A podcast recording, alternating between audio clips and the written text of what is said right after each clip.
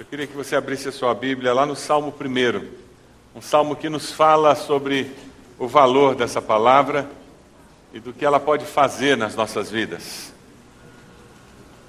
Salmo 1, salmo muito conhecido por lidar com esse conceito da palavra de Deus. Como é feliz aquele que não segue o conselho dos ímpios, não imita a conduta dos pecadores, nem se assenta na roda dos zombadores.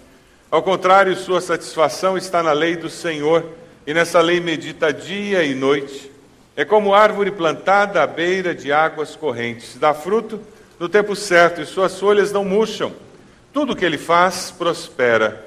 Não é o caso dos ímpios, são como palha que o vento leva. Por isso os ímpios não resistirão no julgamento, nem os pecadores na comunidade dos justos pois o Senhor aprova o caminho dos justos, mas o caminho dos ímpios leva à destruição. Se você pegar o esboço que está dentro da revista e beber, você vai poder acompanhar a mensagem com mais tranquilidade. Nós vamos falar sobre crer e observar e a necessidade de nós edificarmos a nossa vida baseado na palavra de Deus. Essas pessoas estavam felizes porque agora elas tinham a palavra de Deus. Tradutores da Bíblia registraram esse momento tão especial em que eles recebem a palavra traduzida depois de anos em que você estuda uma língua, você escreve uma gramática, você alfabetiza aquelas pessoas e você traduz as escrituras para a língua daquelas pessoas, que agora alfabetizadas podem ler as escrituras na sua língua, podem ser evangelizadas e podem construir a sua fé, edificar a sua fé usando a palavra de Deus.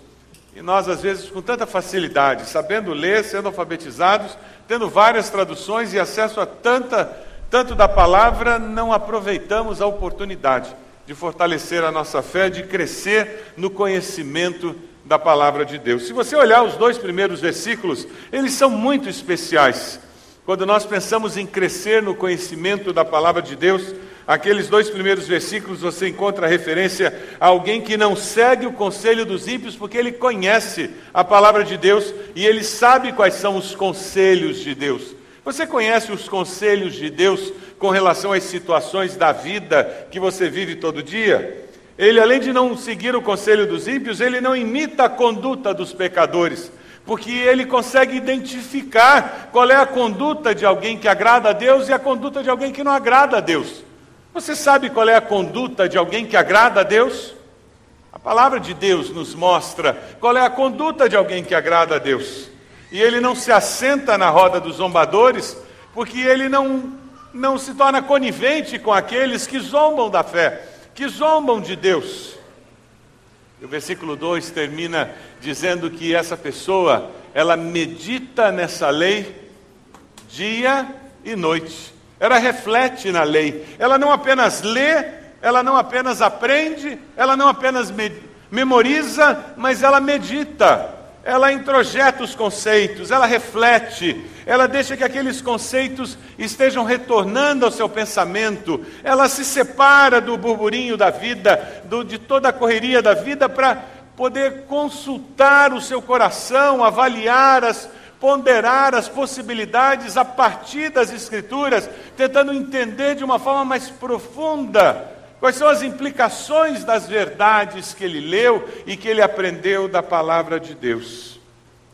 Esse tipo de pessoa cresce no conhecimento da palavra de Deus e tem a sua fé alicerçada em bases sólidas. D.L. Moody, um evangelista conhecido, ele faz referência num dos seus livros dizendo: Eu orei por fé e pensei que algum dia a fé viria para mim como um raio, algo sobrenatural aconteceria e me transformaria num grande homem de fé. E ele disse: Mas depois de muito tempo orando, pedindo fé, a fé não veio. Até que um dia eu estava lendo a Bíblia e eu me deparei com o capítulo décimo de Romanos. Encontrei um texto que dizia: A fé vem pelo ouvir, e o ouvir quem sabe? Da palavra de Deus. E Moody diz: Eu tinha fechado a minha Bíblia e orado pedindo fé. E agora eu descobri que eu tinha que ter feito justamente o contrário. Agora eu abri a minha Bíblia, comecei a estudá-la, gastar tempo com ela, e desde então a minha fé tem crescido e se fortalecido a cada dia. Quando nós estávamos lá em Greenville, nos Estados Unidos, eu e minha esposa plantando uma igreja hispana, eu tive uma experiência muito interessante. Ah, tinha uma família que a filha estudava piano com uma das irmãs da nossa igreja, e aquela família só vinha na igreja quando a filha tocava no prelúdio.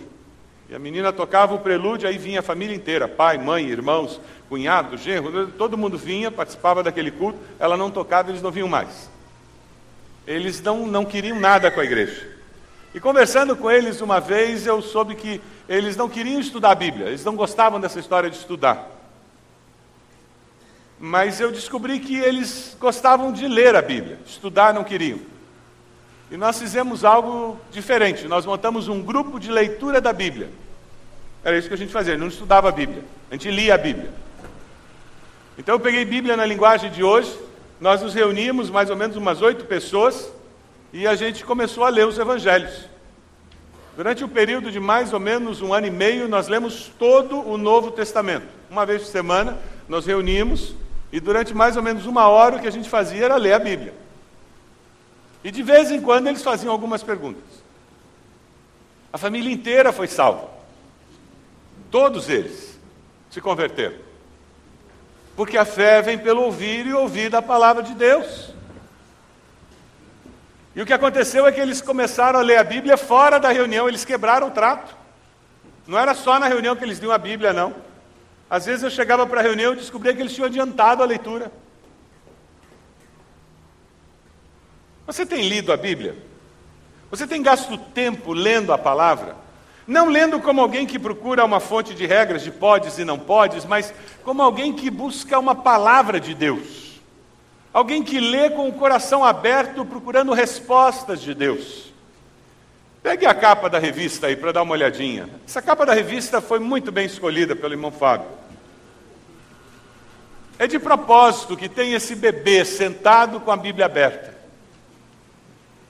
É com essa postura que nós temos que ler a Bíblia, com esse tipo de simplicidade.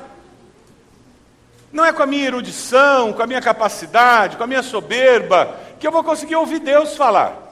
Se eu chego com todas as minhas respostas e com toda a minha capacidade e minha erudição, Deus diz: Bom, então eu não preciso falar nada, você já sabe tudo.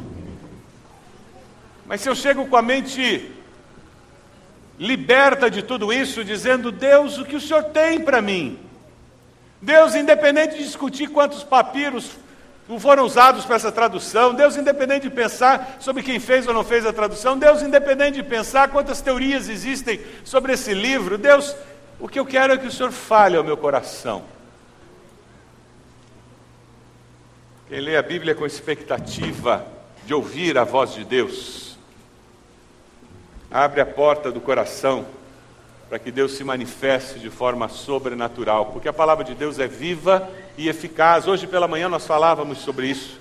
E ela penetra no mais profundo do nosso ser, ela afeta o nosso ser de forma integral. Todas as áreas do nosso interior são afetadas, são modificadas, alteradas, quando nós temos um coração aberto para ouvir Deus.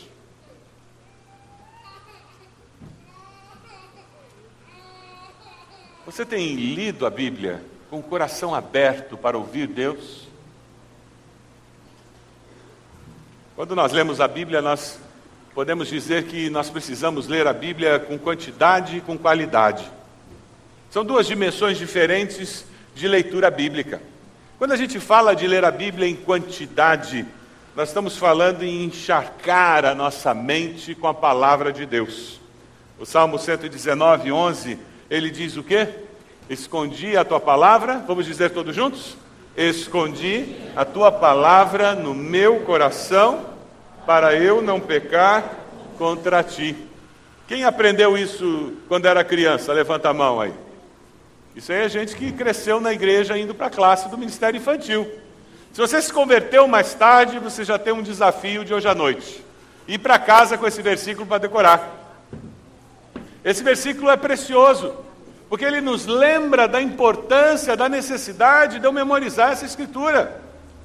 Quando eu memorizo a palavra de Deus, eu estou colocando no HD da minha, da minha alma recursos para que o Espírito Santo possa pegar esses recursos e trazer à minha mente na hora da tentação, na hora da provação, na hora da tristeza, da angústia. Ele tem como trazer um texto bíblico. Na hora de uma decisão, ele tem como me lembrar daquela história lá do Velho Testamento que eu li. Se a minha mente está encharcada da palavra de Deus,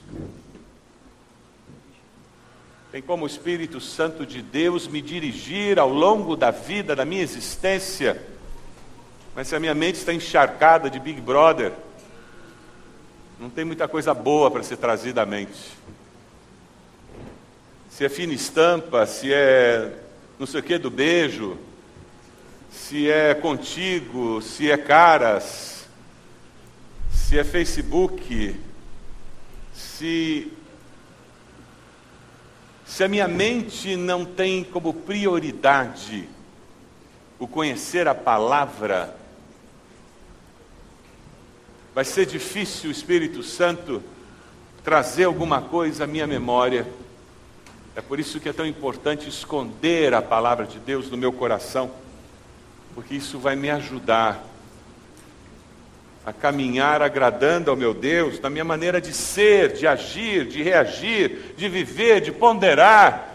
Vai facilitar o processo de construir valores que glorifiquem a Deus, que reflitam os valores do reino de Deus. Mas eu preciso também ler a Bíblia com qualidade, com quantidade e qualidade. Vamos ler juntos o texto de 2 Timóteo 3, 16 a 17. Vamos lá? Toda a Escritura é inspirada por Deus e útil para o ensino, para a repreensão, para a correção e para a instrução na justiça, para que o homem de Deus seja apto e plenamente preparado para toda boa obra. A palavra de Deus ela tem que trabalhar em mim e usar a capacidade intelectual que Deus me deu. Deus não deu cérebro para separar as orelhas, tem uma finalidade um pouco mais complexa do que essa.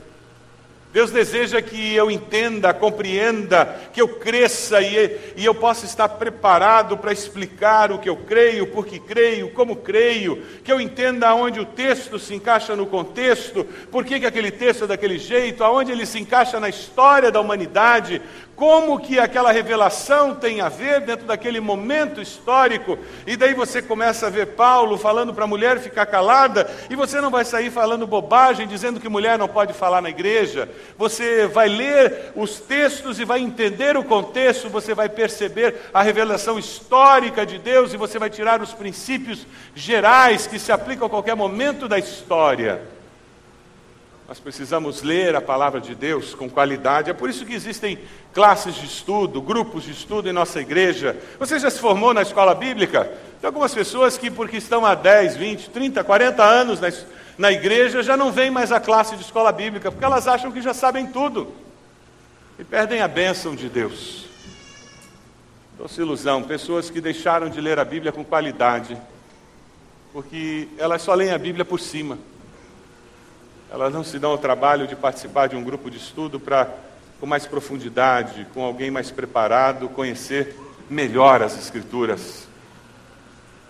Nossa igreja você pode fazer, participar de grupos de estudo durante a semana, você pode participar com toda a sua família no domingo às 9 horas da manhã, com classes para todas as faixas etárias. E eu costumo dizer, se não tem nenhuma das classes que nós temos, e nenhum dos horários você pode participar, fala comigo, nós abrimos uma classe nova, naquele horário que você pode. Nessa igreja, ninguém deixa de estudar a Bíblia porque não encontrou um horário adequado. Nós acreditamos que é essencial para o crescimento, para o amadurecimento na vida cristã. Nós estamos estudando a Bíblia com qualidade e Deus tem nos dado pessoas tremendamente qualificadas em nosso meio que podem ajudar você a entender o princípio linguístico de compreensão das Escrituras, pessoas que sabem o que as palavras significam, que têm habilidade para ir até no original se for necessário, pessoas que entendem o princípio histórico para compreender as Escrituras, pessoas que enxergam a realidade cultural do mundo bíblico, do tempo lá do Velho Testamento, do Novo Testamento, e que conseguem ir até aquela realidade histórica e retirar dali os princípios bíblicos que podem ser aplicados hoje e trabalhar na realidade histórica histórica que nós vivemos, que você vive no século 21. Pessoas que conseguem retirar conceitos teológicos porque elas conseguem olhar a Bíblia como um todo e enxergar uma doutrina que cresce dentro da revelação, que não se contradiz dentro das Escrituras, pessoas que podem abençoar a sua vida e ajudá-lo a crescer, e principalmente, quando nós lemos a Bíblia com qualidade, nós descobrimos que a mensagem bíblica tem um propósito claro: mudar a minha percepção da vida e mudar a minha vida. Você não estuda a Bíblia só para estudar a Bíblia. Você não estuda a Bíblia só para acumular conhecimento.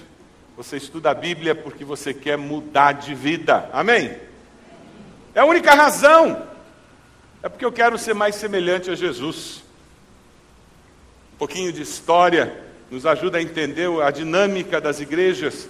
Começo do século passado, a maioria das igrejas históricas enfatizavam demais o conhecimento. Racionalismo cristão era muito forte na Europa, na América.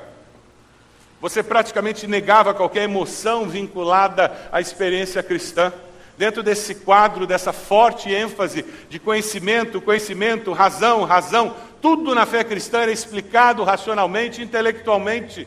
Você vê o movimento pentecostal surgindo, particularmente na primeira metade do século passado, aqui dentro do Brasil. Esse movimento pentecostal cresce com muita ênfase. Depois surge o movimento neopentecostal com as comunidades. O movimento neopentecostal, ele deixa de lado toda aquela questão de manga comprida, saia comprida, cabelo comprido, sobrancelha comprida. Ele deixa os usos e costumes de lado, mas continua com toda a ênfase de, de sinais, maravilhas, dons, curas, e continua naquela reação muito forte contra esse racionalismo, essa fé intelectual. Mas como toda reação, ela é extremada e ela vai para o outro extremo do pêndulo e deixa o racionalismo cristão e se transforma num emocionalismo cristão. Se aqui você não podia ter emoção, aqui você não podia ter razão. Pastor que tinha seminário não podia ser pastor desse grupo, porque o treinamento teológico tirava a sua fé, a sua capacidade de liderar espiritualmente. Dois extremos durante um tempo conviveram mas pela graça e misericórdia de Deus, no final do século passado, esses dois extremos, líderes novos começam a surgir dizendo: Isso é um absurdo, isso não é o que Deus quis, não é o que Deus planejou, e esses dois extremos começam a se aproximar, e é isso que nós estamos vendo nos dias de hoje, pela graça de Deus. Tanto nesse extremo como nesse, nós estamos vendo várias igrejas, denominações vindo para uma posição mais central. Aqueles que exageravam na racionalidade estão dizendo por que, que eu não posso dar espaço para a emoção, por que, que eu não posso dar espaço para o poder, por que, que eu não posso dar espaço para a manifestação sobrenatural de Deus. Aqueles que só davam espaço para emoção, para experiência transcendental, estão dizendo por que, que eu não posso explicar a minha fé, por que, que eu não posso ter respostas lógicas, preparadas, elaboradas, para que aqueles que fazem parte da minha igreja tenham a segurança das verdades eternas. E nós estamos começando a ver um movimento enorme acontecer, uma massa enorme do povo de Deus vindo para uma posição mais central, equilibrada Existe um livro escrito por um pastor batista em que ele fala sobre a igreja da palavra e do poder, que na realidade são os dois lados da mesma moeda. Quando nós falamos em crescer no conhecimento da palavra, nós estamos falando em crescer no conhecimento da palavra e crescer na experiência com Deus da palavra. São os dois lados da mesma moeda. Eu queria que aí na célula você estivesse compartilhando com o pessoal da sua célula falando sobre duas perguntas. A primeira delas, compartilhe como você tem crescido no conhecimento da palavra. Como você encharca a sua mente com essa palavra. Tem algumas células aí que não são células, são quase uma igreja, né? De tão grande. Então eu vou pedir que vocês, dentro da célula agora, mexam a cadeira e façam subcélulas de quatro pessoas. Dá para fazer? Subcélulas de quatro pessoas. Vamos lá crescendo na experiência com a palavra de Deus. O Salmo 1, versículo 1 e 2, você vai encontrar no primeiro versículo como é feliz, e no versículo 2, a palavra satisfação. O caminhar com Deus deve gerar isso em nós. Nós já vimos nas bem-aventuranças o sentido de feliz, que é muito mais do que ter circunstâncias favoráveis. É a relação com Deus que faz com que a vida seja uma vida bem-aventurada. O viver com Deus e ter a vida baseada na palavra vai gerar satisfação. Se a minha fé é uma fé intelectual apenas, a minha prática diária, a minha praxis, vai ser desvinculada da minha profissão de fé. Esse que é o grande perigo que nós corremos. Ter um discurso que é incoerente com o que nós fazemos. É por isso que é tão importante nós estarmos o tempo todo caminhando junto com o que eu creio e o que eu faço. O crer e observar a, a minha declaração de fé e a minha prática. O que eu sei que é a verdade e o que eu experimento como verdade. É por isso que o ter um período diário com Deus é tão importante, porque eu sou confrontado com a palavra diariamente, com a verdade de Deus, e Deus tem como mostrar minhas inconsistências, Deus tem como mostrar as minhas racionalizações, Deus me força a perdoar aquela pessoa, ou pelo menos enxergar que eu preciso perdoar, Deus me confronta com o meu pecado, ou pelo menos me mostra que é possível eu me libertar dele.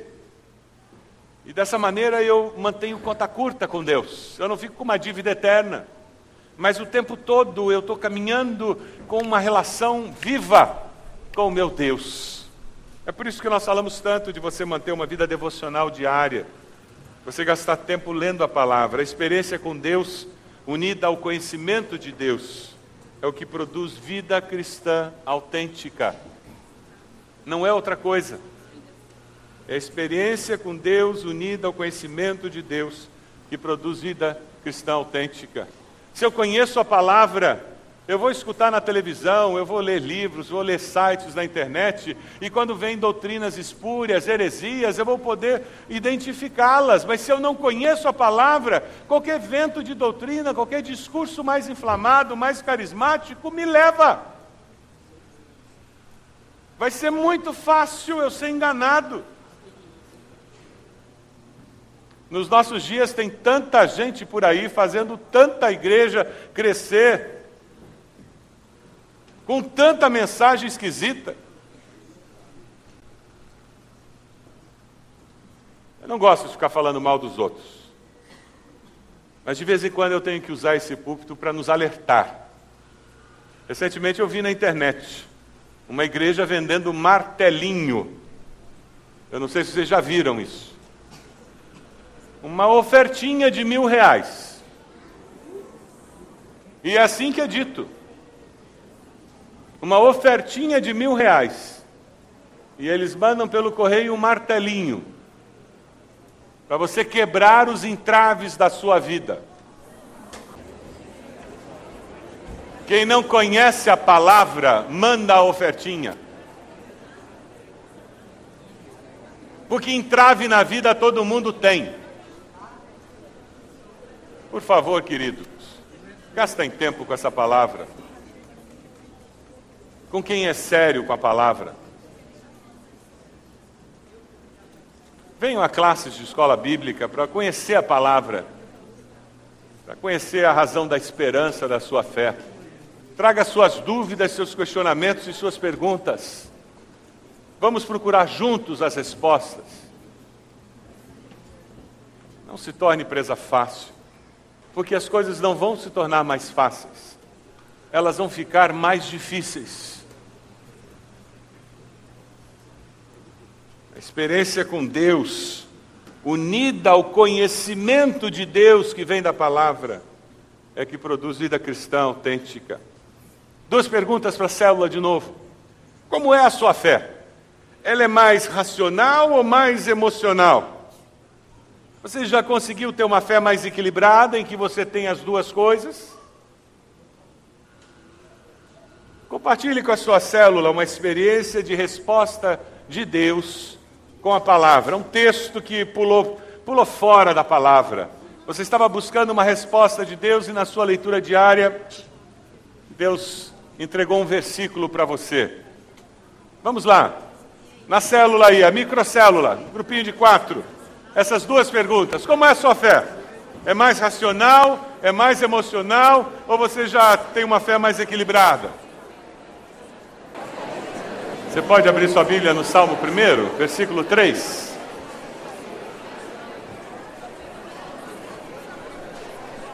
Salmo 1, versículo 3, ele complementa essa ideia de uma maneira muito interessante.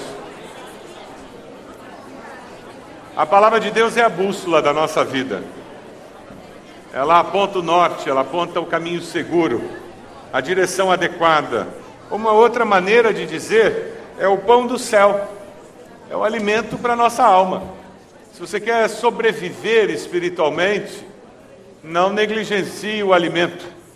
Assim como você se alimenta três vezes por dia para não morrer de inanição, você precisa se alimentar espiritualmente todos os dias. É interessante porque alguns não se alimentam três vezes, né? Quatro, cinco, seis. Tem uns aí que é uma refeição por dia, né? O dia inteiro. Mas todos nós precisamos nos alimentar diariamente, da mesma forma com a palavra de Deus. O Salmo 1, versículo 3 diz: Esses que valorizam a palavra e colocam ela como direção, como alimento, como base para a sua vida, são como árvore plantada à beira de águas correntes. Dá fruto no tempo certo, suas folhas não murcham, tudo o que ele faz prospera. É isso que o salmista fala, afirmação da palavra, quem tem essa postura na vida. E o contraste surge no versículo 4. Não é o caso dos ímpios. São como palha que o vento leva, por isso os ímpios não resistirão no julgamento, nem os pecadores na comunidade dos justos. Pois o Senhor aprova o caminho dos justos, mas o caminho dos ímpios leva à destruição. Jesus fala sobre isso de uma outra maneira, usando uma outra ilustração. Não é árvore, não é folha e não é raiz, mas ele fala sobre construir sobre a rocha e sobre a areia. Lembram no final do Sermão do Monte? Vamos ler juntos o que Jesus disse? Disse Jesus, todo cristão, toda igreja que ouve esses meus ensinamentos e vive de acordo com eles, é como um homem sábio que construiu a sua casa na rocha. Caiu a chuva, vieram as enchentes e o vento soprou com força contra aquela casa. Porém, ela não caiu, porque havia sido construída na rocha. Disse Jesus: todo cristão, toda igreja que ouve esses meus ensinamentos e não vive de acordo com eles, é como? Na areia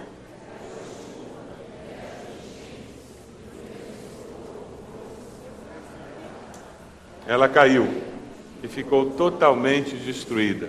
A mesma coisa, as mesmas circunstâncias da vida chegaram sobre os dois. Resultados completamente diferentes. A sua vida está construída sobre a rocha, sobre valores eternos, princípios imutáveis. Você tem se alimentado espiritualmente para resistir às tormentas da vida? Você tem buscado luz para o seu caminho aqui? Você tem escondido essa palavra no seu coração para não pecar contra o Senhor? A pergunta é: você está crescendo no conhecimento do Deus da palavra? Qual foi o último texto bíblico que você memorizou? Você lembra? Qual foi a última vez que você parou e ficou um tempo meditando num texto da Bíblia, procurando compreendê-lo com mais profundidade? Você tem participado de um grupo de estudo da palavra de Deus? Quem sabe hoje você vai decidir. E logo depois do carnaval, quando começar o novo ciclo da escola bíblica, você vai se matricular. E você vai cair da cama mais cedo. Você levanta cedo para ir a tanto lugar, levantar um pouco mais tarde para estar às nove horas aqui, não vai cair pedaço. Ou quem sabe vai ser no outro horário que você vai participar de um grupo de estudo. Você vai tomar uma decisão hoje de diariamente separar tempo para ler a palavra. Você vai entrar no clube da, da Bíblia para ter um grupo de pessoas te ajudando a perseverar na leitura diária da palavra. Você está crescendo na experiência com Deus da palavra? Tem tido uma vida frutífera? Você tem percebido a intervenção de Deus na sua vida? Você confia mais em Deus hoje do que você confiava há um mês atrás, há seis meses atrás? Você tem recebido respostas de Deus na palavra dele? Deus tem falado com você? Quem sabe a decisão hoje é Deus. Eu vou começar a abrir a palavra com expectativa. E não para cumprir uma leitura. Pronto, li. Mas dizer, o que, que Deus tem para mim hoje? Qual a palavra de Deus para mim hoje? Quem sabe você vai reunir sua família na hora do almoço e antes de ler aquele livro devocional, você vai dizer qual é a palavra de Deus para nós hoje. E com essa expectativa, a família vai ler aquele livro. Você pode fechar seus olhos, por favor? Momento seu com o Senhor. Momento de decisão. Momento de consagração. Momento especial seu com o Senhor. Quem sabe você está aqui e você nunca se entregou a Jesus. Você viu o que aconteceu na ceia, foi lembrado da morte, do sacrifício de Cristo, e você, conscientemente, você sabe que você nunca abriu sua vida para Jesus te dar uma nova vida. E ouvindo falar sobre essa questão da palavra, você está dizendo: Eu quero essa vida. E tudo que você tem que fazer agora, você fazer uma oração dizendo: Senhor, eu reconheço que sou pecador, eu reconheço que Jesus morreu na cruz no meu lugar. Diga isso para Deus. Eu reconheço que sou pecador, pecadora, e Jesus morreu na cruz no meu lugar. Eu confesso Jesus como Senhor e Salvador. Eu me arrependo dos meus pecados. Eu hoje abro a minha vida para que o Senhor venha fazer diferença nela. Você fez essa oração? Abrindo a sua vida para Deus te dar uma nova vida confessando Jesus como Senhor e Salvador, levante sua mão onde você está e depois abaixe, enquanto todos estão orando, dizendo: Pastor, ora por mim. Eu quero esse Jesus na minha vida, graças a Deus. Pode abaixar. Mais alguém? Levante sua mão onde você está dizendo: Eu quero esse Jesus na minha vida. Mais alguém? Onde você está? Levante a sua mão. Com esses gestos dizendo: Eu quero Jesus. No culto das cinco, graças a Deus, graças a Deus. Pode abaixar. No culto das cinco, várias pessoas fizeram essa decisão. Mais alguém, levante sua mão. Onde você está? Dizendo, eu quero. Eu quero esse Jesus como Senhor e Salvador da minha vida. Mais alguém? Onde você está? Levante a sua mão. Vamos ficar de pé onde nós estamos. Nós vamos começar a cantar. Eu quero pedir a você que levantou a mão, por gentileza, vem aqui na frente. Nós queremos orar com você. Pode vir aqui. Nós queremos orar com você, queremos abençoar a sua vida. Queremos dar um novo testamento a você. Você que levantou a mão, pode vir. Vem até aqui. Alguém vai orar com você, abençoando a sua vida. Pode vir. Você que levantou a mão, pode vir até aqui. Momento especial, seu com o Senhor. Momento muito especial. Isto, pode vir, pode vir, pode vir, por favor. Isto, temos pessoas aqui para receber você nessa hora. Isto, pode vir, que coisa boa. Deus te abençoe. Tem alguém aqui que vai orar com você, pode vir orar com ele. Isso, pode vir. Tempo especial. Pode vir, pode vir. Glória a Deus. Aleluia. Aleluia. Glória a Deus. Isso. Amém. Coisa boa. Glória a Deus. Pode vir. Isso. Ora por ela. Ora por ela. Que coisa boa. Olha lá, tem um casal chegando. Ali, tem um casal chegando. Coisa boa. Mais alguém? Pode vir. Coisa boa. Glória a Deus. Mais alguém?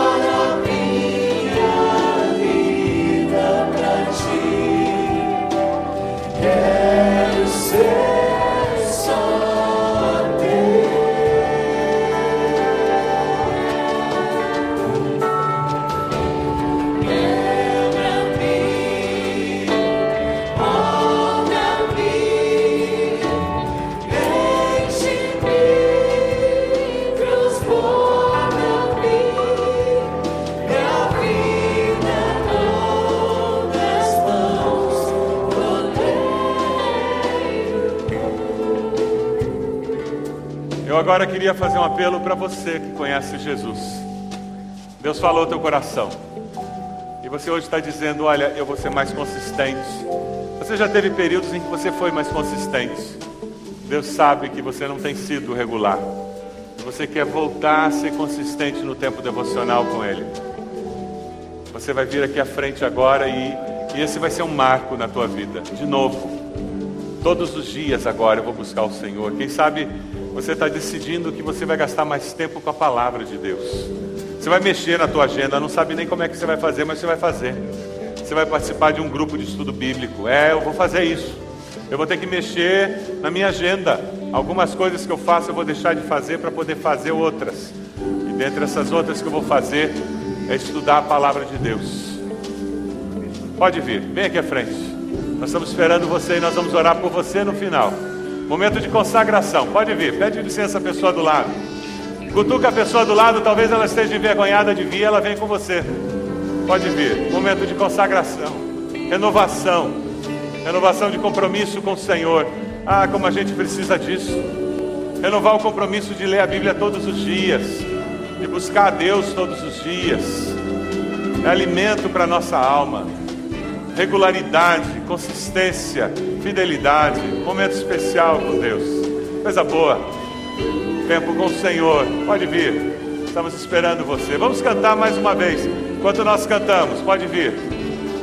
Vem até aqui, nós vamos orar por você.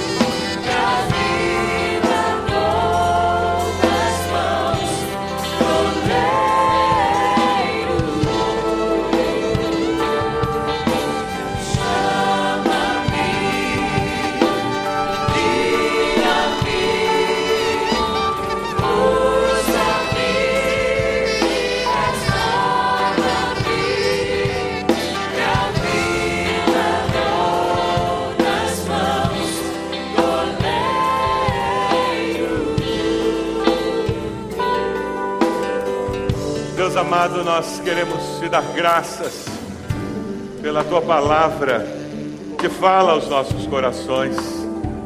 Te agradecemos pelo teu Santo Espírito que usa a tua palavra para penetrar no mais profundo do nosso ser, para operar transformações que são impensáveis à mente humana, são impossíveis de explicar racionalmente. Obrigado porque o Senhor fez essa obra em nós e o Senhor continua fazendo. Nós queremos nesse momento, ó Deus, glorificar o Teu nome, dar louvores a Ti por tudo que o Senhor já fez em nós e por tudo que o Senhor ainda fará em nós. Ó Deus, nós nos unimos e oramos por esses que estão aqui à frente, esses que estão renovando o seu compromisso, dizendo: Eu vou buscar mais, eu vou ler mais a palavra de Deus. Ó Deus, dê a eles regularidade, dê a eles fidelidade, Senhor, dê a eles vitória.